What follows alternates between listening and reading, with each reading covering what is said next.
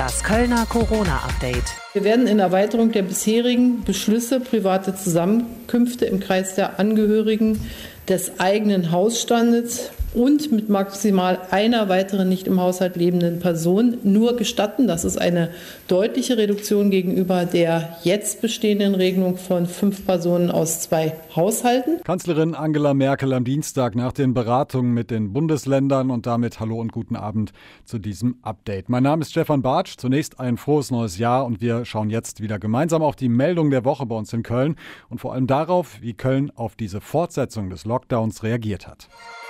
Mittwoch. Stadtschulpflegschaft übt Kritik an den Schulschließungen.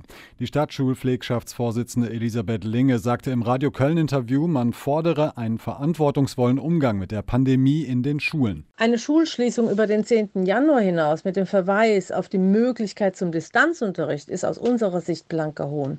Natürlich kann man die Schulen nicht bedenkenlos öffnen, aber man muss die Situation schon so handhaben, dass man der Mehrheit der Schülerinnen und Schüler und vor allem auch derer Familien gerecht wird. Am Dienstagabend wurde beschlossen, dass die Schulen und Kitas auch bis Ende Januar geschlossen bleiben sollen. IHK kritisiert die ausbleibende finanzielle Hilfe für Betriebe. Der Lockdown zieht Schäden in historischem Ausmaß nach sich, das sagt der stellvertretende Hauptgeschäftsführer der Kölner IHK, Frank Hemich. Es sei sehr problematisch, dass die zugesagten Hilfen bei zahlreichen betroffenen Betrieben bisher nicht angekommen seien. Die Industrie- und Handelskammer kritisiert, dass der Einzelhandel im Gegensatz zur Gastronomie keine Teilerstattung des Umsatzausfalls erhalten soll. Es könne nicht sein, dass die Betriebe noch immer zum Teil auf die Novemberhilfen warten. Matthias Jonen vom DEHOGA in Köln kritisiert außerdem die fehlende Perspektive für die Betriebe. Wir erinnern uns, dass wir schon mittlerweile fast ein Jahr lang äh, keine Bars, keine Diskotheken betreiben dürfen, keine Clubs betreiben dürfen. Den Betrieben, Betriebsarten muss klar gesagt werden, was geht, ab wann es geht und nicht äh, hier mal ein Lockdown, da mal ein Lockdown. Da wollen wir ganz klare Richtlinie haben und eine Vorgabe. Nur wenn die Hilfen zeitnah fließen, sei das Überleben der Gastronomie überhaupt möglich, so Jonen. Das Geld muss tatsächlich kommen und das Geld muss so kommen, wie es auch angekündigt wird und zeitnah Entschädigungsleistungen erfolgen an die Betriebe, weil es ansonsten ein Überleben nicht sicherstellt. Die Politik müsse eine bald mögliche Wiedereröffnung von Geschäften, Gastronomie und Kultureinrichtungen ermöglichen. Handwerkskammer geht davon aus, dass viele Betriebe die Pandemie nicht überleben. Der Hauptgeschäftsführer der Handwerkskammer Köln, Gerald Dün, rechnet damit, dass die Kölner Handwerker die Pandemie nicht überstehen werden. Viele Betriebe werden weiterhin geschlossen bleiben, wie natürlich die Friseure, aber auch andere. Und noch nicht einmal die Hilfe aus dem November ist bis heute vollständig überwiesen worden an diese Betriebe. Und das ist ein echtes äh, Drama, das viele Betriebe in echte Existenznöte bringen wird. Und das werden wir auch leider in dieser Region hier in Köln und Umgebung spüren. Kölner Intensivmediziner besorgt. Der Lockdown wird verlängert und an einigen Stellen auch verschärft, hart, aber alternativlos, sagt Professor Dr. Christian Karagianidis, der Leiter der Lungenintensivstation in Meerheim und Forscher im Dachverband der Intensivmediziner. Mit fast 6000 Corona-Patientinnen und Patienten auf den deutschen Intensivstationen steuere man auf einen historischen Höchststand für eine einzelne Krankheit. Alleine das führe schon zu Problemen auf den Intensivstationen. Aktuell haben wir zwar noch die Kapazitäten, weitere Covid-Patienten zu versorgen, Sorgen. Allerdings besteht jetzt schon die Gefahr, dass einige andere Erkrankungen und insbesondere auch größere Operationen verschoben werden müssen, weil nicht mehr ausreichend Bettenkapazität zur Verfügung steht. Sorgen bereitet dem Professor auch die britische Virusmutation. Die, wenn sie sich hier in Deutschland äh, durchsetzt, ähm, doch zu einem erheblichen Mehraufkommen äh, auf der Intensivstation führen wird. Und in Anbetracht dieses Risiko ist es eminent wichtig, dass wir von den hohen Zahlen runterkommen, dass wenn es dazu kommt, dass sich die Mutante in Deutschland durchsetzt, wir auch wieder ausreichend Kapazitäten für die Covid-Patienten und natürlich auch alle anderen Patienten haben. Auch deshalb müsse man jetzt alles tun, um die Infektionszahlen runterzudrücken, so Karagianidis. Donnerstag. Oberbürgermeisterin Reker zieht erste Impfbilanz. Knapp zwei Wochen nach dem Impfstart in Köln hat Oberbürgermeisterin Reker eine erste Bilanz gezogen. Nach Angaben der Kassenärztlichen Vereinigung haben die mobilen Impfteams bislang knapp 5000 Impfungen in den Kölner Senioren- und Pflegeeinrichtungen vorgenommen. Bei den Bewohnerinnen und Bewohnern sei die Impfbereitschaft sehr hoch, so Reker. Sorge bereitet dagegen die Impfbereitschaft beim Personal. Laut Krisenstab ist nur die Hälfte der Mitarbeitenden in den Heimen bereit, sich impfen zu lassen. Oberbürgermeisterin Reker appelliert deshalb an diese Mitarbeiterinnen und Mitarbeiter, das Impfangebot wahrzunehmen. Nach der Zulassung des Impfstoffes von Moderna durch die EU-Kommission am Mittwoch zeigt sich Reker optimistisch, dass bald mehr Impfdosen in Köln verfügbar sein werden. Freitag. Umsatzeinbußen bei Kölner Taxiruf. Der Kölner Taxiruf schlägt Alarm. Die über 1100 Kölner Taxifahrerinnen und Taxifahrer hätten kaum noch Aufträge. Staatliche Hilfe sei trotz Corona-Pandemie Fehlanzeige, sagt Alexander Dragiewicz, Sprecher des Kölner Taxirufs. Wir haben Umsatzeinbußen bis zu 90 Prozent. Klar, wenn die Hotels schließen, Gaststätten, also alles schließt, eben diese Gäste fahren wir dahin und wenn die ausbleiben, eben bleibt auch das Geschäft am Existenzminimum bei uns. Die meisten Kölner Taxifahrerinnen und Taxifahrer seien zwar im Taxiruf organisiert, aber als sogenannte Solo-Selbstständige unterwegs. Deswegen bekämen sie im Moment auch keine finanzielle Unterstützung. Es gibt eine gesetzliche Betriebspflicht. Die Taxen müssen also fahren, auch ohne Aufträge. Inzidenzwert für Köln leicht gestiegen. Der Negativtrend beim Kölner Inzidenzwert scheint erstmal vorbei zu sein. Für Freitagmorgen gibt das Robert Koch Institut für Köln einen gestiegenen Wert von 92,2 an. Zum Vergleich am Donnerstag waren es um die gleiche Zeit 87,3. Ob die steigenden Zahlen etwas mit Weihnachten und Silvester zu tun haben, ist noch unklar. Tatsache ist aber auch, dass die Zahlen über die Feiertage und in den Tagen danach nicht zuverlässig waren, weil weniger Menschen zum Arzt gegangen sind und weniger Zahlen übermittelt worden waren. Zum Beispiel sind in Köln laut Stadt zwischen dem 27. Dezember und dem 2. Januar sechs infizierte Menschen verstorben. Sie wurden allerdings erst jetzt dem Gesundheitsamt gemeldet. Laut Stadt waren am Donnerstag fast 1300 Kölnerinnen und Kölner mit dem Coronavirus infiziert. Davon befinden sich über 100 auf Intensivstation.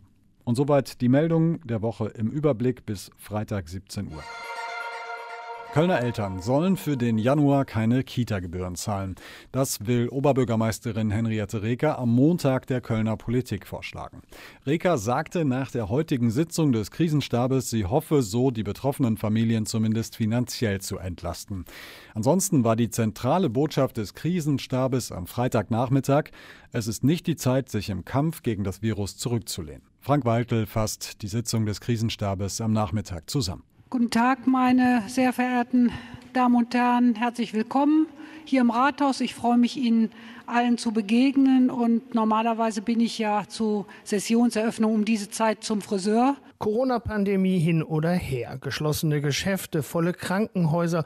Der Karneval in Köln ist irgendwie doch immer da. Das ging heute Morgen nicht, aber ich habe mich hingebungsvoll frisiert. Ich hoffe, das äh, wird dann auch reichen, weil wir können ja alle im Moment die Friseurbesuche nicht wahrnehmen und warum soll es mir da anders gehen? Die Frisur von Christian Miller sitzt einwandfrei. Er ist Kölns Feuerwehrchef. Er ist für das Operative im Kampf gegen Corona in Köln zuständig. Wenn er ans Mikrofon tritt, blickt er meist düster drein, diesmal nur ernst. Ähm, ganz kurz gesagt, ähm, die Lage ist stabil, aber ist nach wie vor hoch angespannt. Wir haben zum Stand heute 30 äh, freie Bettenkapazitäten auf den Intensivstationen. Das entspricht ungefähr 10 Prozent. Diese 10 Prozent haben wir seit sehr langer Zeit. Es schwankt immer mal zwischen 6 und 10 Prozent. Aber von einer Entlastung kann man überhaupt nicht sprechen. Was wir im Krisenstab auch intensiv diskutiert haben, dass wir also jetzt rund zwei Wochen nach Weihnachten aller Voraussicht nach wieder mit einem Anstieg der Infektionszahlen zu rechnen haben. Bei uns wird sich das gerade mit einer Stagnation darstellen. Wir gehen davon aus, dass es also in den nächsten Tagen beginnend jetzt ab der 14 Tage Abstand, äh, zeitlichen Abstand von Weihnachten wieder hochgehen wird. Und äh, wir sehen eben, dass die Krankenhäuser nach wie vor auf einem hohen Belastungsniveau sind. Also wir sind sehr gespannt und vorgespannt auch, was jetzt auf uns zukommt. Johannes Niesen, Chef des Kölner Gesundheitsamts, hat eine ziemlich genaue Vorstellung. Das minimale Durchschnaufen der letzten Tage ist vorbei. Die Zahlen steigen wieder an. Aktuell neue Infektionszahlen für Köln 168, bei insgesamt jetzt 1440 aktuell Infizierten. Die Inzidenz ist etwas angestiegen auf 92, auf 92 gegenüber gestern 5. Das Land hat eine Inzidenzsteigerung von 11. Wir sind da drunter, aber der Hintergrund dafür sind genau diese Feiertage, die gehabten Weihnachtsfeiertage, die sich jetzt langsam auswirken hier auf die Inzidenz. Noch ist Köln weit weg von der 200er Wocheninzidenz.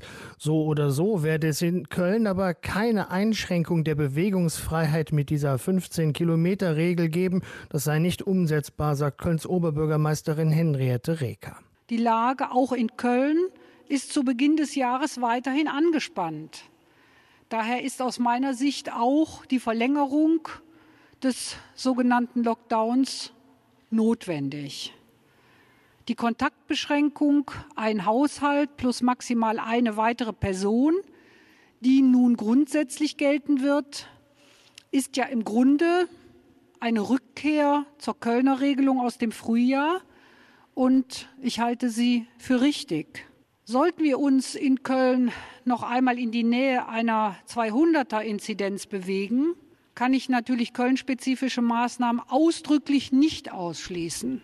Allerdings war es meines Erachtens auch richtig, dass unsere Landesregierung diesen 15 Kilometer Bewegungsradius nicht übernommen hat. Hinter vorgehaltener Hand heißt es im Kölner Rathaus, könnten dann Ausgangssperren für Köln kommen. Jeder dritte Covid-Patient in Köln hat sich in der Familie angesteckt. Auch deshalb sagt die Oberbürgermeisterin, sei der verlängerte Lockdown und die verschärften Kontaktbeschränkungen grundsätzlich aber richtig. Wir sehen zwar seit dem Beginn des Impfens jetzt das Licht am Ende des Tunnels, aber der Tunnel ist lang.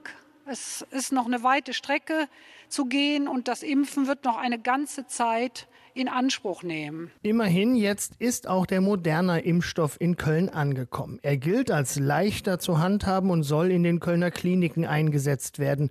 Großflächig allerdings erst ab dem 18. Januar, so will es die Impfstrategie. Grundsätzlich wünscht sich die Stadt Köln mehr Einflussmöglichkeiten beim Impfen. Meine Damen und Herren, Sie wissen, die Landesregierung hat sich dafür entschieden, die Impforganisation der Kassenärztlichen Vereinigung zu übertragen. Und ich möchte an dieser Stelle noch einmal ganz ausdrücklich die gute Zusammenarbeit mit der Kassenärztlichen Vereinigung hier insbesondere vor Ort betonen.